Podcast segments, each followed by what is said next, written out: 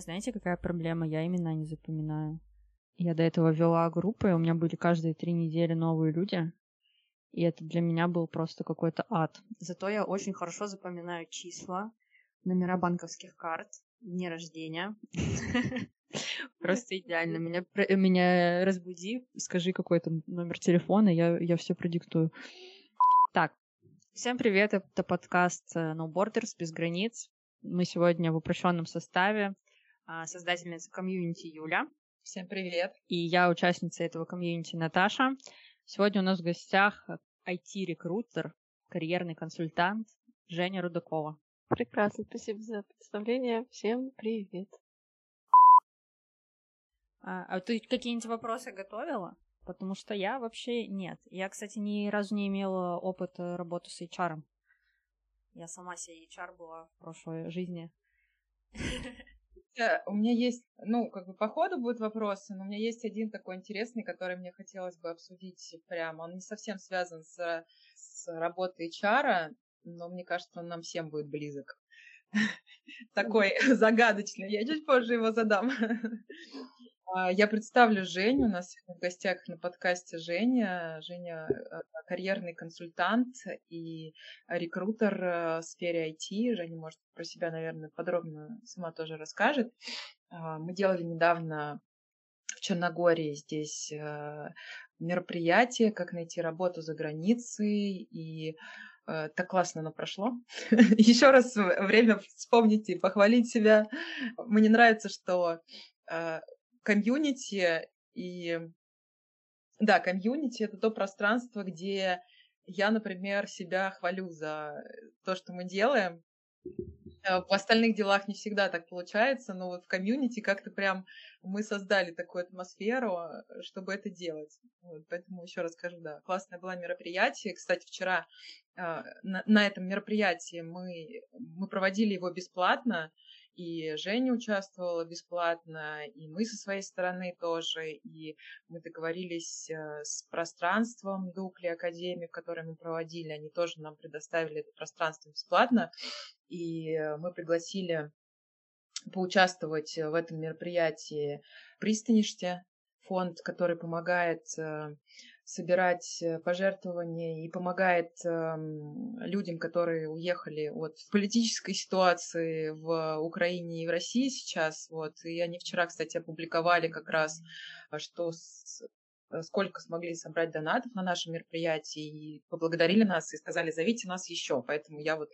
Женя еще не говорила про это, может быть, ты видела в соцсетях, что мы это сделали репост, но они прям были очень довольны, были очень благодарны, и тебе тоже, э, потому что это твоих рук дело тоже, эта встреча.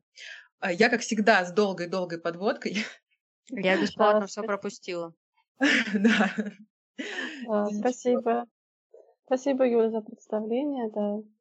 И, наверное, расскажу пару слов про себя и про мероприятие. Да, до сих пор еще пишут мне люди с мероприятия, задают какие-то мелкие вопросы. И для меня, как для карьерного консультанта, как э, специалиста, который занимается поиском работы, помогает да, с поиском работы, это супер ценно, потому что я увидела, что мы сделали продукт, мероприятие, которое интересно и которая действительно закрывает какие-то потребности жизненно важные для людей сейчас. Спасибо Юле, Даше за организацию, за то, что вы подкинули эту идею, да, и в итоге у нас так замечательно все получилось. Очень здорово. А, если про себя рассказывать, то я начинала как специалист по подбору персонала в крупной компании – а потом работала директором по персоналу, отвечала за адаптацию, развитие, оценку сотрудников. А потом постепенно я ушла в IT, мне понравилось это направление, и комьюнити, и люди, и вайб, который есть в IT. Вот, и я долго-долго, наверное, больше шести лет работала в одной компании, работаю до сих пор в американской IT-компании. И плюс параллельно вела какие-то проекты для друзей, где консультировала, как найти сотрудников – для больших компаний, для стартапов, для вообще предпринимателей, которые первого сотрудника к себе зовут, и что же мне делать, да, и как мне его выбрать, как понять, что он будет работать на результат. И параллельно, где-то последние года 3-4, ко мне стали сначала обращаться друзья, с помощь, за помощью, как составить резюме, я хочу сменить работу, или я из декрета выхожу и вообще не представляю, куда мне идти, уже то, что было раньше, не хочется, а что хочется новое, непонятно. Я так начала консультировать, прошла обучение в МГУ и в нескольких бизнес-школах, и вот сейчас работаю уже как карьерный консультант, такой полноценный, хочу закончить еще международную сертификацию ICF, ну и в целом я очень-очень рада видеть, когда люди находят работу в нашей компании, где я работаю рекрутером, или в каких-то других, находят свое призвание. Мне прям это очень греет душу. Это классная, классная работа для меня. Класс. А, а можно мы у тебя э, какие-нибудь секретики вытащим для резюме или чего-нибудь такого и кинем их в, бесп... Ой, в платную подписку? Можно. Конечно. Супер. Какой ты вопрос хотела задать, каверзный Юль? Я хотела не совсем каверзный. Ну, на самом деле, у меня два вопроса, которые мне очень интересны. Это про команды, как вот собирать команды, как вот э, чувствовать, как вот это вот работает, как этот механизм, и как э, вводить в команду нового человека. Вот это мне очень интересно. Не знаю, насколько вот конкретно ты этим занимаешься или не занимаешься, но если вот, э, да, если, если поделишься своими мыслями по этому поводу, то будет здорово. И второй вопрос э, про собранность. Я вот тут поняла, что я прошлый, э, прошлый подкаст наверное, да, даже два прошлых подкаста записывала в таком домашнем виде, в расслабленном состоянии и все такое. А сегодня я пробую писать... Э, я наря... нарядилась. Я заметила. Да, вы это видите. Но те, кто нас будет слушать, они должны это знать просто. А, я сегодня, да, нарядилась, накрасилась, и а, мне кажется, это дает э, другое какое-то ощущение того, как ты готов, как ты себя презентуешь, как ты вообще говоришь, о чем ты думаешь, ну, как ты себя структурируешь. Мне вот было тоже интересно с вами, в принципе, порассуждать на эту тему, э, какие у кого есть, может быть, какие-то свои фишки. Там, у меня э, есть бывшая начальница, которая, э, у которой такая фишка была красная помада. То есть она всегда вот, ей обязательно нужно было красную помаду, когда она шла на какие-то переговоры, на какие-то встречи, на что-то такое, ее это прям сильно собирало. Я, кстати, пробовала трюк с красной помадой. И это действительно тоже для меня работает, но это не совсем как бы моя фишка. Но вот одеть что-то такое, в чем я себя классно чувствую и хорошо, э, для меня точно работает. Да, сто постов да, на сербском, как они говорят, сто процентов работает. Я тут согласна. Наверное, начну с последнего вопроса. Он такой более эмоциональный и прям очень живо откликается по поводу собранности. Я по образованию психолог, у меня такое классическое высшее образование, я интересуюсь психологией в том числе. И я вижу, что, ну, например, да, как это работает в моей профессии. Ко мне приходят кандидаты на собеседование. Да, я как рекрутер их оцениваю, они приходят на технические интервью. И я вижу, что если человек подготовился, и у него там бэкграунд такой довольно официальный, да, у него прическа, там, у него одежда, э, соответствующая какому-то деловому стилю, то это совсем другой специалист и другой человек. Как будто мы, как люди, одеваем какие-то разные роли. И вот как актеры одевают на себя роль, и у них же соответствующие костюмы. Это же огромная часть такого, ну, такого ощущения себя в роли профессионала, в роли человека, который там, хорошо в чем-то разбирается. Мне кажется, это очень важно. Да? Мы сейчас последние 2-3 года работаем удаленно, работаем дома. И как-то забыли да, про то, что нужно э, себя приводить в порядок в какой-то момент. Но вот эта роль, одежда, прическа, ухоженность, да, собой, она очень чувствуется, она считывается рекрутером и собеседником буквально сразу же, да, как, как подготовиться. Вот на эту тему у меня есть еще интересная история. А, когда я работала в крупном федеральном университете, а, мы искали региональных директоров.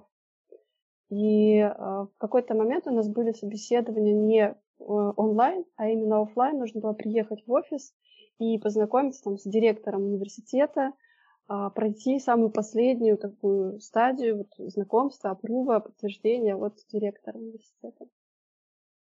И к нам приехал кандидат из Воронежа, прилетел в командировку, а, и пришел, это было лето, он пришел в футболке и в сланцах.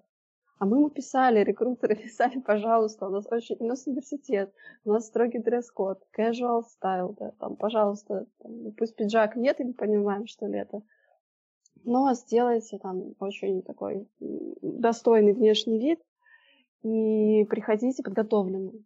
Вот. Он, видимо, как-то пропустил или что-то там у него случилось. Что мы сделали? Мы ему сказали, что несмотря на твою футболку, твой внешний вид, просто держись уверен. Вот представь, что ты, что ты король, ты пришел там на званый ужин и веди себя и чувствуй так, как будто ты король, вне зависимости от твоего внешнего вида. Какую-то мы дали ему монетку в карман подержать, ну, как такой символ, знак, что вот это твой талисман, иди с этим. А, встреча у директора длится примерно 5 минут. То есть это просто быстро увидеть, насколько человек адекватный и соответствует нашим корпоративным ценностям. И в итоге он прошел.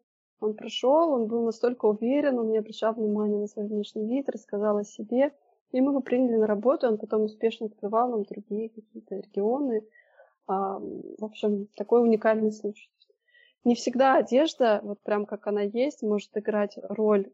Ну, то есть, если там оденешь строгое платье, то будешь чувствовать себя королевой.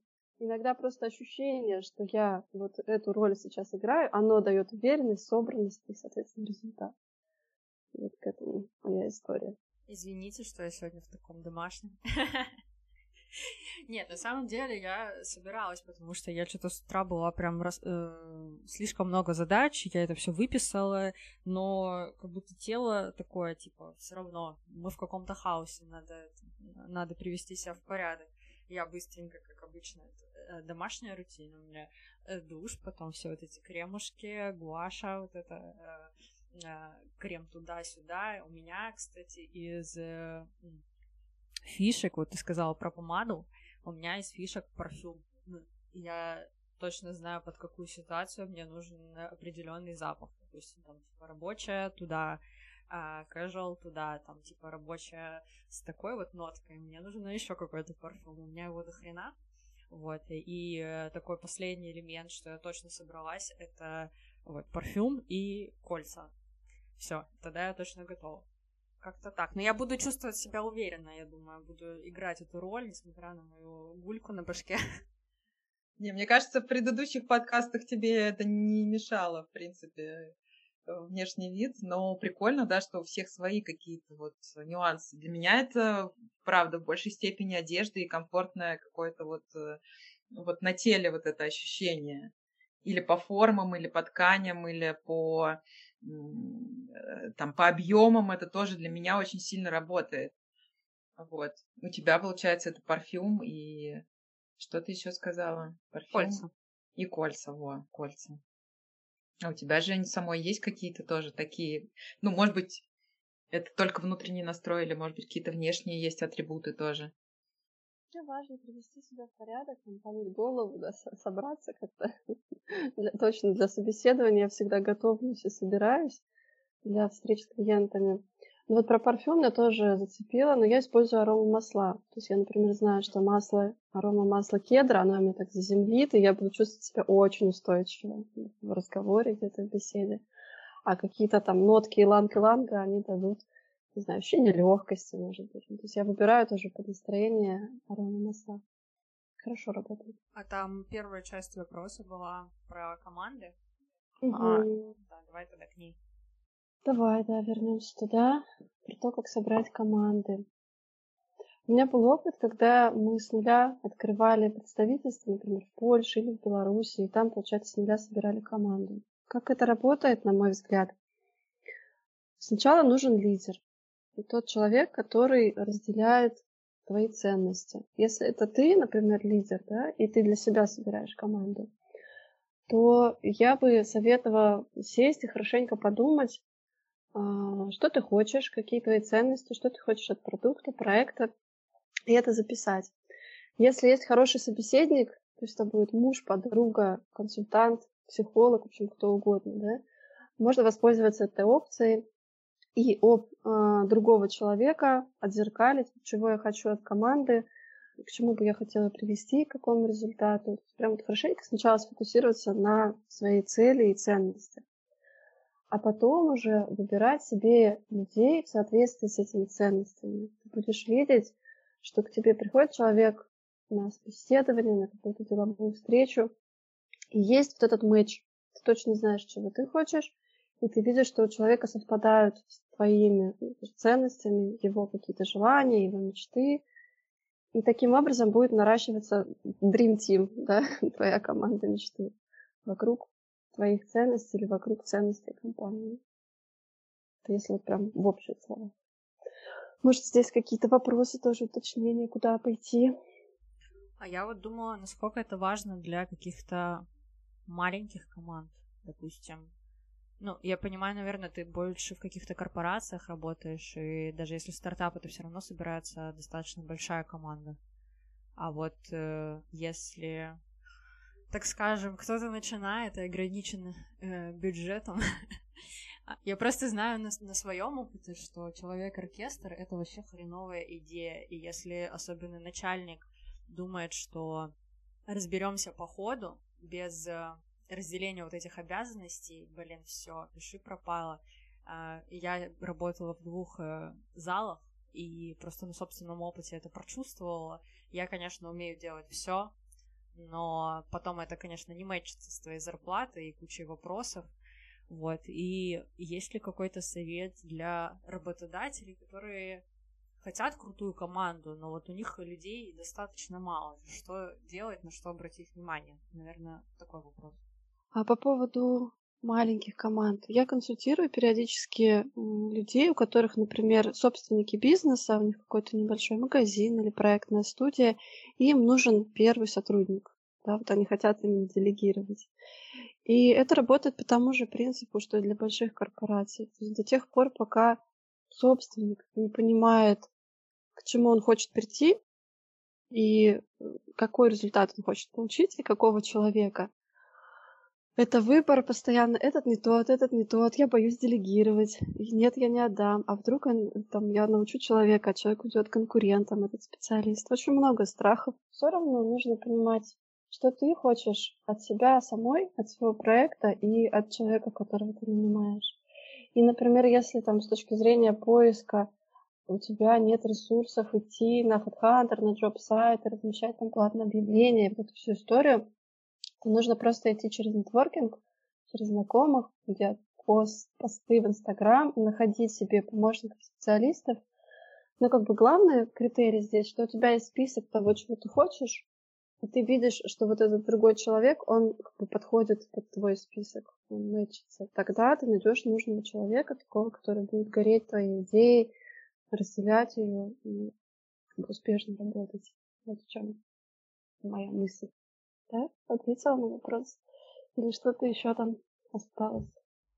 Не, у меня-то вроде бы, ну, я, конечно, не собственник сейчас какого-то бизнеса, где нужны сотрудники, но у меня всегда в голове тоже было понимание, что, во-первых, разделение и делегирование, э, и обязательно список того, что ты хочешь. Вот, но бывает иногда снизу это очень трудно донести до вышестоящего, и, конечно, это немного ломает систему, а, и, в принципе, все эти бизнес-процессы. Юль, ты будешь что-то еще задавать? У меня просто бешеная собака разлаялась. Я поэтому сижу, молчу.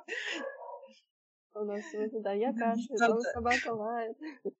Максимально много жизни.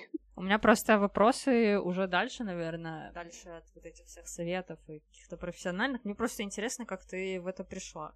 Такая, хочу нанимать людей. Я, кстати, долго не знала, что такое HR. Мне когда сказали, что это кадровик, но потом мне начали какие-то споры, что это не кадровик, это вообще это human resource, что это, это вообще другое.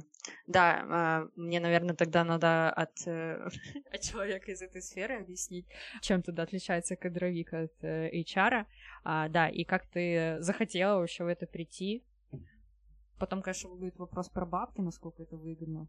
Пока я училась, я работала офис-менеджером такой архитектурной мастерской, архитектурной студии. Потом, когда я выпустилась, я поняла, что психологом работать, но на тот момент это было, наверное, лет 10-15 назад, примерно так. И психологам вот точно невыгодно работать. Я не смогу снимать квартиру. В общем, ничего. Не то, что сейчас, да? Не то, что сейчас, да, это супер-мега выгодная профессия, да. А, тогда это было очень странно, типа психолог, что шарлатаны и вот эта вся история. Вот. И я пошла просто в офис-менеджмент. Я нашла компанию, которая активно развивалась. У нее было больше 200 сотрудников. И пришла туда работать просто офис-менеджером. Заботилась о людях, занималась заказом бумаги, в общем, всем подряд. И в какой-то момент я там проработала, наверное, уже года два. Я поняла, что мне интересно либо пойти в маркетинг, либо в управление ресурсами, human resources. И я пришла к директору и сказала, что мне вот скучно сидеть и делать вот одно и то же, поливать цветочки, делать корпоративную библиотеку, и, в общем, всю историю. Я хочу куда-то дальше. А, на что мне директор сказал, да, мне, нам нравится, как ты работаешь, давай мы что-то придумаем. И придумали конкурс на должность а, специалиста по оценке адаптации персонала. Общем, было несколько кандидатов на эту позицию. А, обучение какое-то небольшое, я его прошла, сдала все тесты, и так я прям вот под меня открыли новую должность в компании. Я начала заниматься оценкой персонала сначала. Ну и плюс мне очень повезло с руководительницей, она занималась моим обучением, она рассказала все про подбор сотрудников, у нас были регламенты, модели компетенций, мы это с нуля разрабатывали, разрабатывали обучение для новых сотрудников, прям такой тоже корпоративный университет. Было безумно интересно в этом всем работать. А потом мой директор сказал, Женя, все, ты справишься сама, я хочу уйти, мы будем открывать позицию директора по персоналу. Я думаю, что тебе стоит попробовать. Окей, неожиданно, ну давай попробуем. Вот. И в итоге я тоже прошла на эту должность. В общей сложности я проработала, наверное, порядка 7 лет в этой компании много чего там сделала, но опять-таки почувствовала, что это примерно одно и то же ощущение, что я уже ну, все тут знаю, как будто вот мне хочется куда-то дальше. Тогда была модна сфера IT, и я стала туда заглядываться, смотреть какие-то курсы про IT-рекрутинг, про sourcing, про researching. И сама потихоньку-потихоньку перешла в IT-рекрутинг. Потом переехала из одного города в другой и стала работать уже на федеральной компании, именно в подборе сотрудников. Ну и плюс параллельно училась вот на консалтинг, на развитие карьеры и на все остальные истории. Вот примерно так прошел мой путь. Ну и кадровик, чтобы ответить на твой вопрос. Да, у нас был кадровик в этой первой компании. Это была суровая тетечка, которая просто заполняет трудовые книжки, считает, сколько у тебя дней отпуска и как оплатить твой больничный. По большей части это такая именно работа с документацией, да. А HR-директор или рекрутер, рекрутер это только подбор сотрудников, HR-директор это весь комплекс, да, и подбор, и адаптация, и развитие сотрудников, и обучение, в общем, все, что помогает расти сотрудникам внутри компании. Вот, HR про это. Угу, супер. Пояснительная бригада хорошо сработала. А у тебя тоже, да, вот как у всех этих айтишников есть твиттер, а, где ты пишешь треды про про подбор персонала и про всякие эти айтишные штучки. Это просто очень слабо в этом, конечно. Нет, у меня твиттера нет, и вообще у меня инстаграм такой довольно редко я им пользуюсь. Вот, наверное, последний месяц я вообще начала делать какие-то публикации. А, я не очень публичный человек в этом смысле, что я не пишу а, посты на эти темы и все остальное. Я как-то больше про внутреннее развитие и про внутреннее такое комьюнити, которое вокруг меня складывается. Но у меня есть профиль на LinkedIn, который вот обязывает, да, профессия обязывает. Там есть мои достижения, волонтерская деятельность, в общем, все, что касается IT-тематики, это все там на профессиональной соцсети. Слушай, у меня такой вопрос тогда. А... Это, наверное, личный. Э, касательно моей семьи. Вот человек достаточно талантливый, но, видимо, с синдромом самозванца. Хотя я в это не верю уже. Э, я понимаю, как с этим работать. Вот. и тебе нужно, допустим, найти работу, либо фриланс, но ты не выставляешь это куда-то на показ, не публикуешь, не делишься своими достижениями, ну, либо считаешь, что это так повезло. А, насколько это влияет на найм и просто я считаю, что э, ты хоть какую-то э, хрень сделал, но мне кажется, надо выставить, потому что любая хрень идет своего, э, как это сказать, э, ну, да, заинтересованного. Блин, я уже все у меня отключается мозг. Э, да, на любую штуку найдется интерес, вот. И мне кажется, это глупо обесценивать то, что ты делаешь, либо считать за других. Это все эти когнитивные искажения. Mm-hmm. А, вот. И насколько реально найти работу, ну, насколько это повлияет на поиск работы, если ты э, недостаточно активный в медиапространстве. Это зависит очень сильно от сферы, да, где ты ищешь работу. Если ты бухгалтер, но ты недостаточно активный в медиапространстве, но... ну окей. А если да, ты связана понятно. с медиапространством, да, но при этом ты ничего не публикуешь, и в этой сфере есть высокая конкуренция, то, конечно, да, это большой минус, это такое упущение. Например, что можно сделать в этой э, истории, в этом кейсе? Ты можешь не публиковать в Инстаграме, или где-то вот в общепринятых соцсетях, где у тебя смешанная аудитория, да, это ты не хочешь, например, чтобы это все-все видели. Но ты можешь сделать свое портфолио, свой какой-то сайт на Тильде, портфолио в конве, там, не знаю, доску Behance. мира, да, Behance, в общем, все что угодно, да, ты можешь сделать отдельно для своих профессиональных достижений.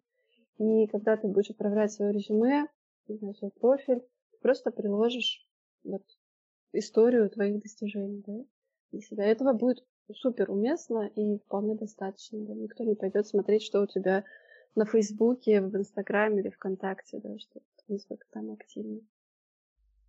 Ну, короче, надо. Надо. Надо делать. Конечно. Тем более ты же ну, ничего не теряешь от этого, никто от этого не умрет. Ты можешь сделать это, например, там, на Behance, да, потом это удалить, отредактировать, изменить, сделать так, как тебе хочется по настроению. В общем, это ты сама выбираешь, что с этим делать и как себя презентовать. Да, спасибо. Я потом обязательно скину ссылочку на этот подкаст, потому что тут э, очень влиятельный человек, ну, не, не знаю, насколько влиятельный, очень важная персона ответила на мои вопросы, и они совпадают с моим мнением. Окей. Хорошо. Авторитетное мнение эксперта, да?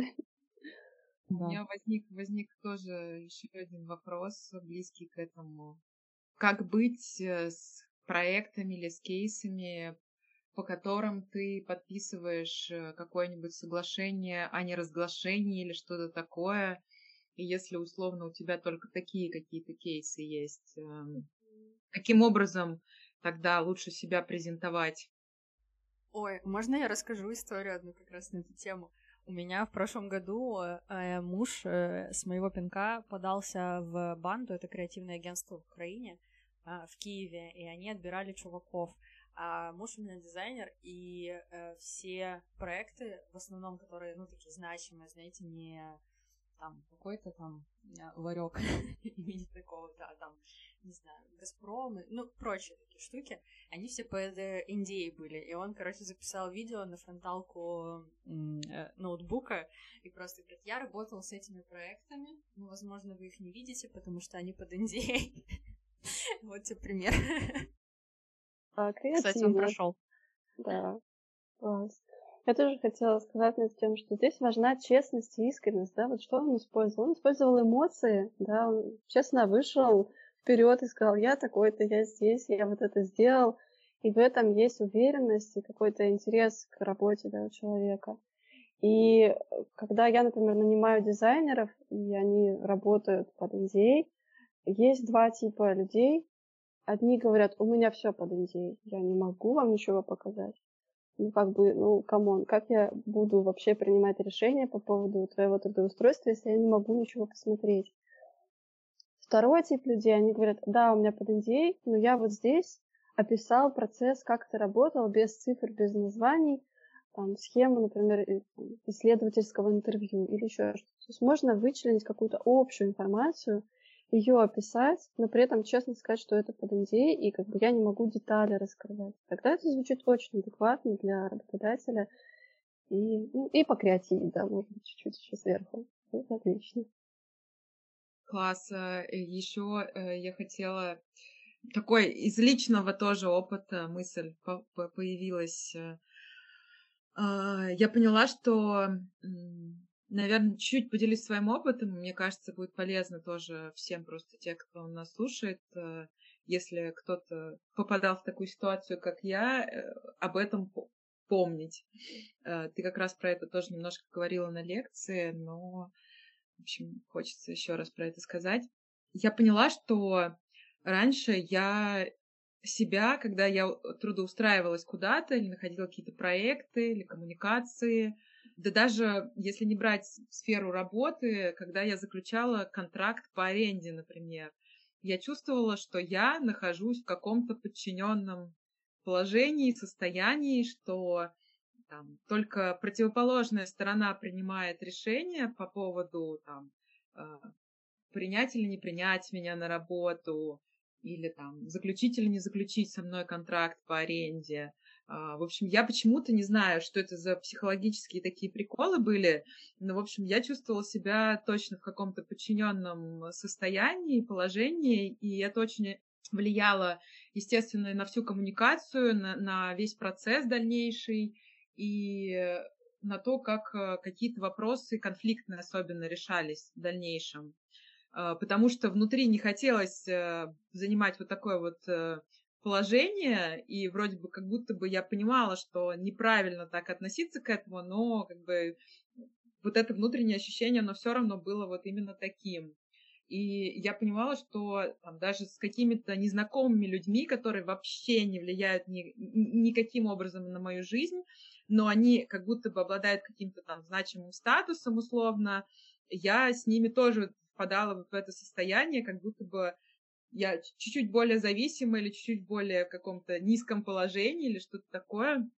Ну вот э, благодаря психологии, работе над собой и вообще там, не знаю, может быть, даже и с, с переездом это связано. Мне кажется, у меня немножко поменялась эта расстановка, я этому очень рада. И вот пропагандирую это теперь всем, кто, может быть, как и я, вот это чувствовал, что вот эти все рабочие отношения, даже если у тебя начальник, даже если у тебя больше нет никаких вариантов, и у тебя единственная работа, на которую ты можешь там устроиться, или у тебя мало каких-то навыков, ну, как ты думаешь, ты всегда вправе действительно там обсуждать и на равных участвовать в диалоге, принимать решения, выбирать, думать, задавать вопросы, обсуждать свои условия и то, что тебе нравится или не нравится. И это так важно, уметь действительно вот какую-то, может быть, опору в себе найти, чтобы вот этот диалог вести так, как правильно вести, на равных. Вот. Мне кажется, что у многих, может быть, есть э, изначально такое ощущение, но вот как бы я своим опытом хотела поделиться, чтобы мы это тоже проговорили, потому что кому-то, может быть, будет полезно. Спасибо, что проговорила.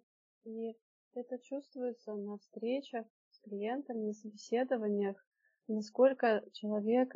Для меня это про ответственность, про взять ответственность за свои решения, за свое благосостояние на себя, про взрослость, да, про то, что я отвечаю, я могу знать, что я хочу, я могу про это сказать, я на равных, я в партнерских таких отношениях, да, с работодателем, с клиентами.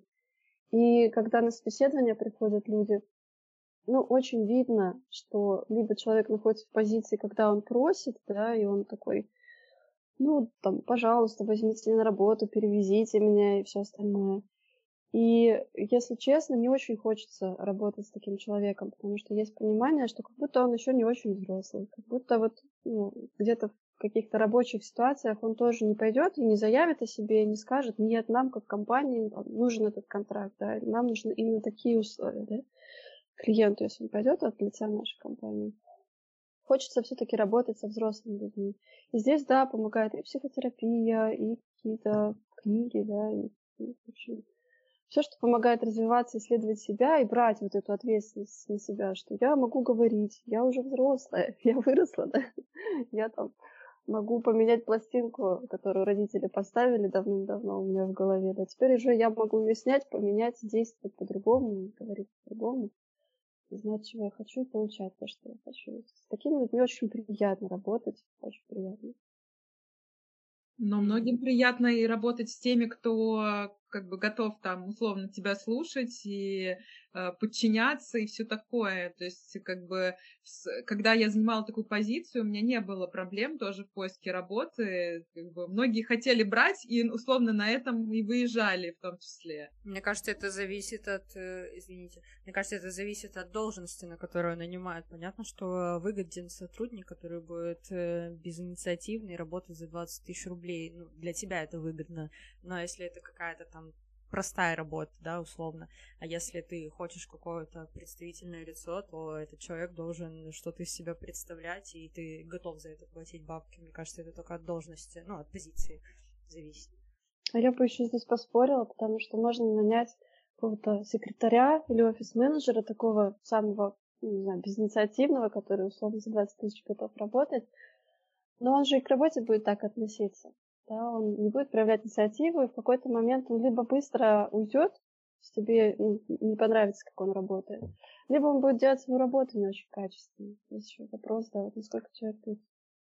Ну, почему не очень качественно? Есть люди, которые там, типа, терпилы.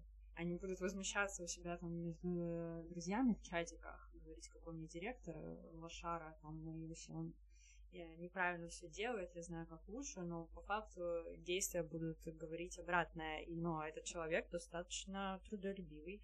Я очень много знаю таких людей, которые готовы, которые с какой-то позиции, но они ее не транслируют, получают э, там 20-30 тысяч рублей, э, матерят своего директора, но при этом не меняют вообще ничего. Вот здесь еще надо спросить директора. Директор доволен качеством работы?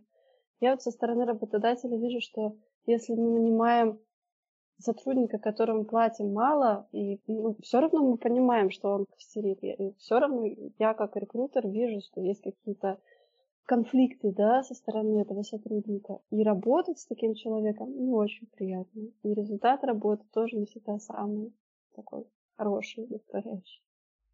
Ну ладно, это, наверное, какие-то индивидуальные истории надо разбирать. Вот. А, кстати, про... Сейчас. Про взрослую позицию. Мне кажется, это вообще очень тесно связано, ну, как у меня оказалось, с синдромом там, самозванца, вот этот сейчас любимый, популярный, и про то, что э, люди, да, не любят брать ответственность, и часто для меня пришло понимание, что все, что ты делаешь, это выбор. Даже что-то не делать, это тоже выбор. И э, у меня как будто ушло из э, лексикона вообще вот слово повезло.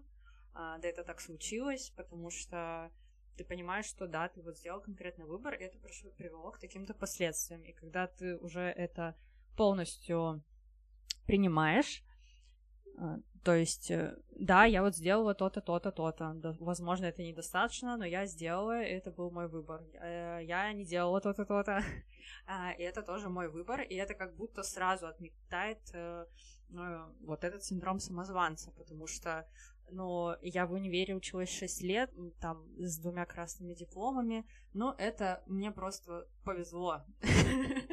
Просто так, стечение обстоятельств, легко что было.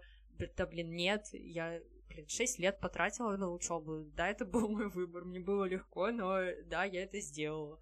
Вот. И, короче, такие штуки стараюсь принимать вообще во всем и и в бытовой жизни, и в личной, и в рабочей, и это как-то стало давать мне уверенность, ну, как раз вот взрослую позицию, потому что я, скорее всего, как Юля была, ну, это э, еще, наверное, от возраста зависит, и тем более я до скольки 20 одного до 22 лет была просто спортсменкой, и у меня не было рабо- э, опыта работы там в какой-то сфере услуг, где вот это именно общение с клиентами, с другими людьми, с достаточно разными. И когда я первый раз пришла на работу, меня поставили на холодные звонки, я, конечно, ох... охуела. Я другого слова подобрать не смогу, потому что я до этого тренировалась, и мне платили денежку, там примерно от 20 тысяч рублей с 9 класса. Все было кайфово, там максимум какие-то тренировки проводила, а тут я поняла, что я не могу больше находиться э, в той сфере, и я хочу выбиться куда-то в люди и там какую-то карьерную лестницу себе построить. Вот, и я просто пришла в зал и такая ну, в кроссфит а потом это перевело там, на другие позиции, но они такие говорят, ну, давай будешь админом, но по холодной базе. И когда тебя неопытного ребенка ставят и каждый день посылают нахуй, а, это, конечно, очень бьет по самооценке, и часто ты просто не можешь вынести это в диалог в силу своего возраста и неопытности. Но, конечно, с опытом пришло понимание, как общаться, в принципе, с людьми и с Э, с людьми на более высокой должности, как отстаивать свои интересы, но все это очень сложно. А, да, это работа и книжек, и психотерапии, и просто спотыкание об всякие такие ситуации. Интересная история, карьерный трек, да, когда тебя просто с нуля ставят на холодные звонки, это супер опыт с точки зрения того, что мы получаем свои знания и навыки через практику. Да? Чем больше этой практики, чем ну, она такая более разнообразная, интересная, тем больше навыков оттачивается, да, и приходит понимание на физическом уровне, как это работает. Да, это прям тело очень хорошо понимает, твой мозг, психика, да, это все отслеживает, понимает. Ну, целом... ну да, когда тебя уже послали, ты пошел. Да. Там, там, в принципе, понятно. Все понятно, да. И ты просто начинаешь замечать себя, да, как мне в этом, а я вообще так не хочу. И ты это не просто там, глядя на других людей, а на себе чувствуешь, что очень такая, может быть, яркая реакция, яркая эмоция. Да. И по поводу самозванца, да, когда ты берешь ответственность на себя, ты понимаешь, что это мой выбор, и это снижает тревогу. Чего там? А, и забыл самозванцы я понимаю, а первое слово почему-то вылетело из головы. Синдром. Синдром, вот. От чего да, возникает синдром самозванца? От того, что есть тревога, потому что я не понимаю, какой у меня есть до этого бэкграунд, я в нем не уверена, да, и это большая тревога. Соответственно, я боюсь проявляться дальше где-то. А когда ты проясняешь для себя, кто ты и что ты умеешь, тревога снижается, и ты дальше с, с этой опорой идешь уже вперед. Да, это очень хорошо работает. А есть такое, э, как вот, вы сейчас вспомнили про синдром, есть же синдром еще Даннинга Крюгера, когда, блин, есть одно классное описание, я его в Твиттере нашла, типа, когда тебе недостаточно мозгов понять, что ты мудак, вот. А, ну, блин, ладно, я не буду это вырежу. Ну, короче, когда у тебя недостаточно опыта, ты чувствуешь больше уверенности, а когда ты с опытом понимаешь э, э, и тебе кажется, ты ставишь под сомнение все свои навыки и весь опыт, потому что тебе кажется, что ты все-таки недостаточно опытен в этом вопросе. Есть такое в, ну, отражается это сильно в наеме сотрудников, ну там, кто приходит на джунов и кто на синеров каких-нибудь. Да, да, да, я поняла, о чем ты. Когда приходят э, какие рок-стар звезды, у которых полгода опыта, да, они говорят, я хочу пять тысяч долларов срочно, еще перевезите меня в страну и дайте мне там ДМС и страховку. Да, такое бывает, когда люди а, думают, что я все могу, я все хочу, да, это вот те самые джуниоры, специалисты, там, которые только выпустились из университета, у них есть несколько классных проектов, стартапов. Их энергия, она классная есть на ней действительно можно много чего сделать, но не хватает такой сверки а, с другими, да, как другие люди моего же возраста, да, моей же профессии, а какие они, да, и когда человек попадает в какую-то более крупную компанию, он видит, как коллеги работают, да, какие у них успехи, что они делают для того, чтобы достичь своих результатов, а вот этот эффект Станинга, Крюгера, он начинает быть ну, начинает убираться, да, и больше, наверное, каких-то реалистичных представлений о себе возникает. И обратная ситуация, да, когда специалист да, очень хорошо работает в какой-то одной сфере, но он без, опять-таки, сверки с реальностью, с окружающими, он думает, что на самом деле я сделал мало, или мои достижения недостаточны, или я знаю еще недостаточно до какой-то более высокой позиции. Но а, приходит там карьерный консультант, например, и говорит, ты знаешь, ты на рынке стоишь там, не знаю, в два раза больше уже, потому что смотри, твои же там коллеги в твоей же профессии, они гораздо меньше тебя знают. То есть нужно какое-то зеркало, какое-то сравнение с другими людьми, чтобы понять, а где я вот на этой линейке профессионализма, да, и сколько я хочу за это получать. У тебя, кстати, был вопрос еще, помнишь, про то, насколько прибыльное, да, наверное, дело рекрутера, карьерного консультанта. Да, да, да. Такое, да. Позже можем к нему вернуться. Если раньше рекрутеры зарабатывали довольно мало, да, то когда они вышли в сферу IT, то здесь есть несколько вариантов заработка. Это может быть очень хорошая профессия. Да, для тех, кто хочет, например, перейти в рекрутинг, я рекомендую, да, то есть ты можешь зарабатывать, во-первых, неограниченность, пойти работать в какое-то агентство или работать как индивидуальный предприниматель, когда ты ищешь на контракты сотрудников, это может быть очень хорошо. Ну и в целом развиваться внутри профессии можно во многие сферы и можно зарабатывать хорошие деньги.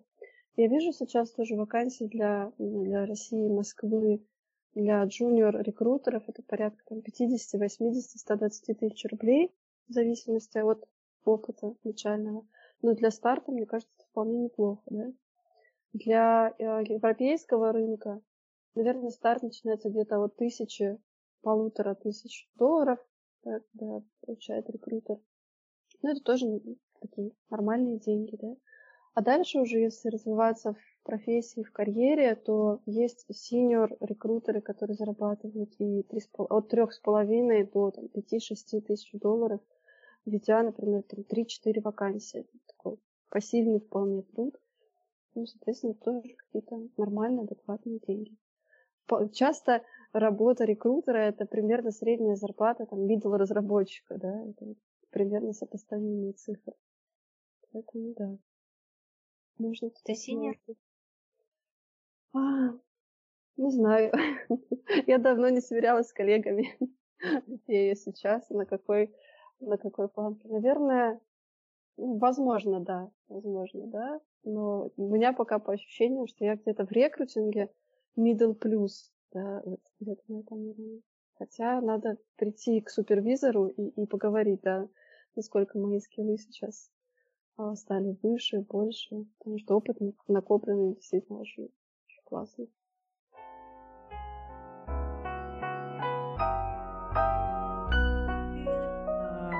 Знаю, что у нас там еще?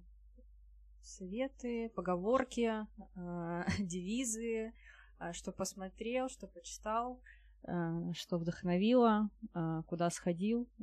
Короче, то, что, чем ты можешь поделиться с другими. Могу я начать тогда? Пока. Да, давай, конечно. Мой совет сегодня, как э, логически все время вытекает из нашего разговора, и я хочу сегодня посоветовать всем, во-первых, э, найти для себя в чем фактически выражается их э, опора и вот эта вот собранность, про которую мы поговорили сегодня. Для кого-то, может быть, помыть голову, для кого Класс, вылетела. На самом интересном месте. Ой, а мы знаешь, что у тебя не спросили? Как давно ты в Черногории? Я в Черногории год, уже больше года. Эм, компания наша релацировала офис сюда. А, мы хотели с мужем переехать в Европу и какое-то время переехали в Калининград и жили там практически 6 лет. А когда начался ковид и вся эта история, мы понимали, что европейская релокация, она все труднее и труднее становится. И когда началась война, соответственно, компания практически сразу отреагировала и перевезла, предложила переезжать. И мы поехали, знаю, поехали, наверное, через 2-3 недели после того, как началась война, очень быстро собрались, приехали сюда. Выбирали между Турцией и Черногорией. Но в итоге Черногория мне нравится больше сейчас по, по итогам. И сообщество людей здесь, язык, природа, фрукты, ну, больше, наверное, природа. Для меня очень многое делает хайкинг в горы, и я хожу в походы очень часто. Очень люблю горы. Класс. Ну что, Юля, Мы тебя слушаем. Как там? Надо мыть голову. Меня просто выкинуло, просто память закончилась, и меня выкинуло к черту со звонка. Я надеюсь, что у нас все записалось. Да, там что-то было. Шло, да? Вообще просто сайт, э, и пришлось перезаходить, поэтому извиняюсь. Так, мой совет э, дня найти что-то, что вам помогает себя чувствовать лучше, собраннее, активнее, в общем, быть лучшей версией себя на, для какой-то встречи, для поиска работы, для просто того, чтобы день сложился классно. И классно, если это будет что-то физически выразимое, там, либо какая-то специальная одежда, либо помада, либо кольца, либо помыть голову, либо еще что-то. В общем, каждый раз мы здесь э, находим какие-то точки, как лучше себя узнать, как себе больше помочь. В общем, предлагаю с этой точки зрения тоже себя проанализировать и использовать в своей жизни. Слушай, а у меня знаешь, какой совет? Ты, когда перед днем рождения скидывала виш-лист, и мне очень понравилось это приложение, и я, короче, туда закинула все, что я хочу, ну, на год. Я подумала, что это прикольная штука, если там, ну, кто-то захочет мне на день рождения подарить, я такая, «А у меня уже все готово, не надо думать. И я периодически его прям обновляю. Я сделала себе вкладку в браузере э, именно с этим приложением. А, приложение какое-то follow, что-то там. Но можно просто найти любое виш-листы. А, и там у меня, короче, это прям как доска желаний. Но она с конкретными ссылочками, с конкретным названием, ценой. Мне это очень нравится. И э, вдобавок к этому я... Короче, я когда готовлю, я делаю себе вот эти стики, э, чтобы перед глазами точно видеть, там, э, какой у меня заказ и какое число. Вот, и, помимо этого я стала эти стики клеить как раз э, на холодильник э, с, с, э, из этого списка желаний а, из виш-листа с теми позициями, которые я могу себе позволить на ближайшее время. Ну, там, допустим, мне надо купить планетарный миксер, мне нужно купить рабочий стол, и вот там цена, и, и что это. И это все с этого же виш-листа, но просто у меня как бы а, взгляд цепляется именно на те штуки, которые я смогу сделать в ближайшее время работает, потому что каждый месяц я оттуда что-то э, сдираю и не забываю. Вот, наверное, такой совет, что это прикольная штука, чтобы ваши мечты и желания воплощались в жизнь.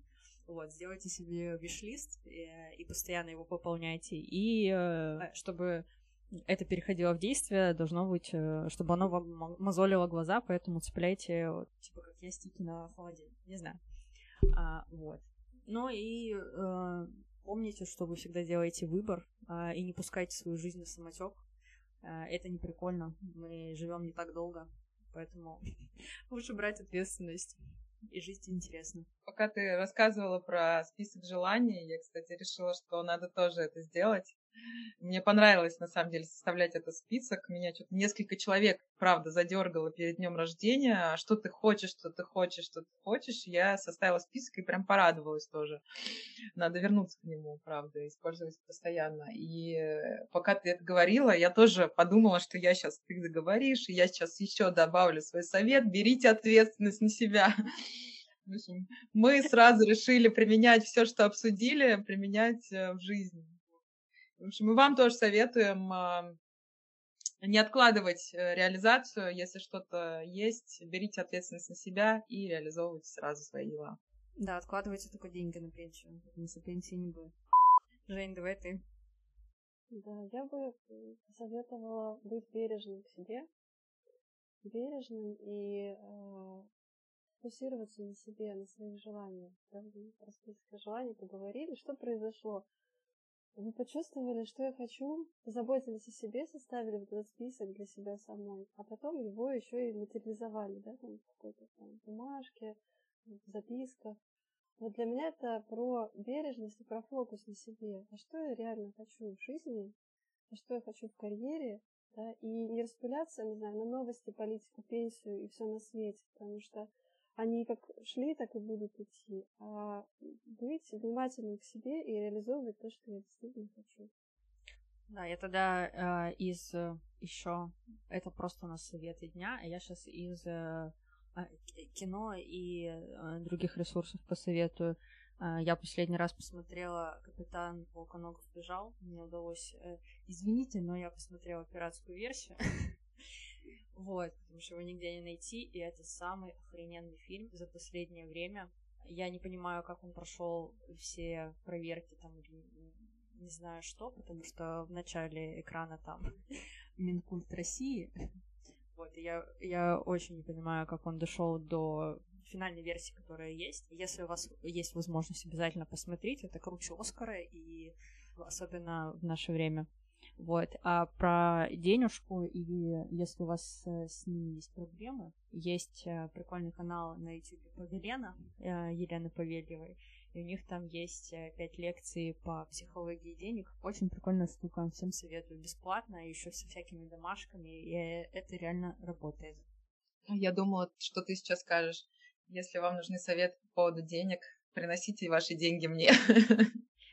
Да, нет, мы, конечно, не против денег, но пока мы хотим, чтобы вы подписались э, на наш подкаст, э, поставили пять звездочек во все ресурсы, где вы там слушаете, а, и написали какой-нибудь хороший отзыв на нас. Надеюсь, э, этот выпуск был